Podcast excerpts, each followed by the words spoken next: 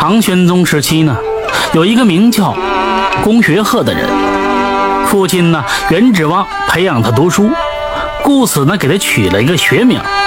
但是呢，龚学鹤十四岁的时候，公父疾病就死了，没办法，这学鹤呢只好停止了学业，在家务农，是奉养母亲。目前呢，龚学鹤二十岁了，早该说亲了。但是他的母亲多病，微薄的收入只够母亲吃药，这日子越过越穷，故此呢，没有人愿意把闺女嫁过来。这么一天呢，龚学鹤上山打柴，遇上了几个打猎的人，这猎叉上挑着两匹野狼下山，他和猎人们打着招呼，才知猎人们捣毁了一个狼窝，一对狼夫妻。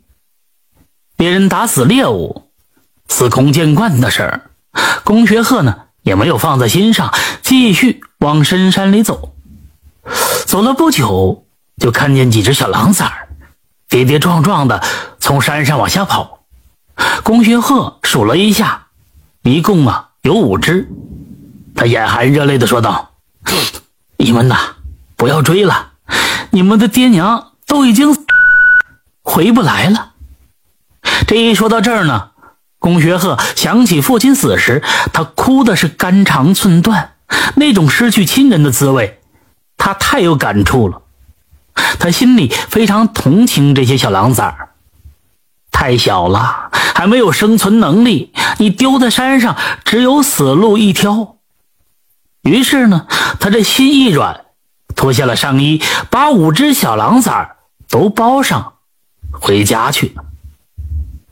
龚学鹤煮着稀饭喂养这小狼崽们，在院子里专门给他们建造了一个小窝。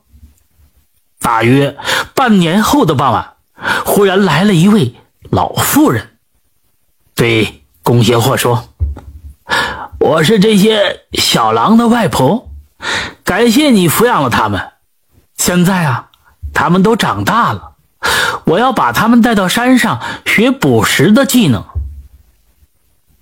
这龚学鹤惊疑不定，明明是个老太婆，是个人吗？怎么就成了狼外婆呢？正在他诧异还没有开口之时，这老妇人忽然往地上这么一倒，变成了一匹大灰狼。他嚎叫了一会儿，五只小狼跟着他的后边就上山了。原来是真的。龚学鹤松了一口气，心里涌起一阵宽慰之情。这些小狼们有了外婆的调教，他就放心了，也不至于他们饿死了。过了一段时间，傍晚时分，这狼外婆又来了。她笑着对龚学鹤说：“为了报答你的恩情，我给你说了一门亲，就在山那边的农家之女。”要小名叫红果，聘礼呢，我已经替你下了，娶亲的日子也定了下来。这日子一到呢，我就带你去迎亲。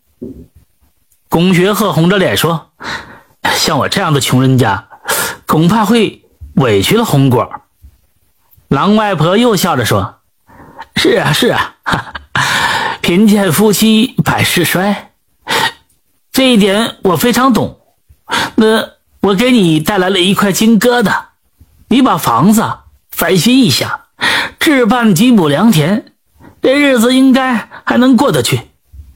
说罢，留下了一块金疙瘩，转身就走了。龚学鹤大喜，第二天拿着这金疙瘩到县城换成了现钱，翻修了房子，购买了八亩田地。这家境呢也变得好了起来，他再也不用为钱财发愁了。到了迎亲的日子，这狼外婆一大早就来了，他还领着迎亲的队伍，一直到了红果家里，把他娶了过来。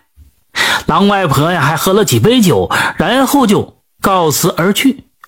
临走时，他告诉这龚学鹤，如果有事找他，就到。山顶上高喊三声“狼外婆”就行了。婚后啊，小两口这日子很是甜蜜。但是这蜜月期一过，龚学鹤就发现这红果是个懒婆娘，早上不愿意起床，一直得睡到日上三竿才磨磨蹭蹭的起来。起来之后呢，啥也不干，坐在院子里呀晒太阳。龚学鹤好言劝解，无奈这红果的脾气是又臭又硬，和他大吵大闹。龚学鹤想一想，这娶个老婆也不容易，也就忍了。可是他又发现，这红果不仅懒，还是一个馋嘴的婆娘，隔三差五的就得吃上一回肉。像他这种小户人家，怎么经得起这样的奢侈？无奈之下，龚学鹤呢，把钱管起来，不让这红果买肉。红果却偷偷的，他趁着龚学鹤下田干活，从鸡笼子里呢出来，这鸡就给煮熟了，煮在屋子里吃。过了几天，这龚学鹤发现鸡少了，在屋后。还发现一些鸡毛，就质问这红果。红果啊，撒泼打滚，诬赖婆婆吃了，闹的是一家人都不痛快。没有办法了，这龚学鹤非常气愤，跑到了山顶上，喊出了狼外婆，哭着说：“说要休妻，不然这日子就没法过了。”狼外婆想了想，说道：“啊，我有办法，半夜里呀。”我去你家，你先不要告诉你老婆，不要告诉红果。半夜里，这狼外婆果然来了。她走到了熟睡的红果面前，拿出一把刀，干什么呢？拿出刀啊！红果的后背抽出一根筋，他笑着又说：“啊，这回没事，红果的懒筋抽出来，以后就会勤快了。”嘿，还真是如此。打这以后呢，这红果果然像换了一个人一样，人呢也变得勤快起来，改掉了好吃懒做的毛病。在夫妻俩的努力之下，没有几年，这日子过得红红火火起来。感谢收听名城故事会西瓜视频的联播功能，播完自动切换下一条，彻底解放你的双手。喜欢的朋友点个关注吧。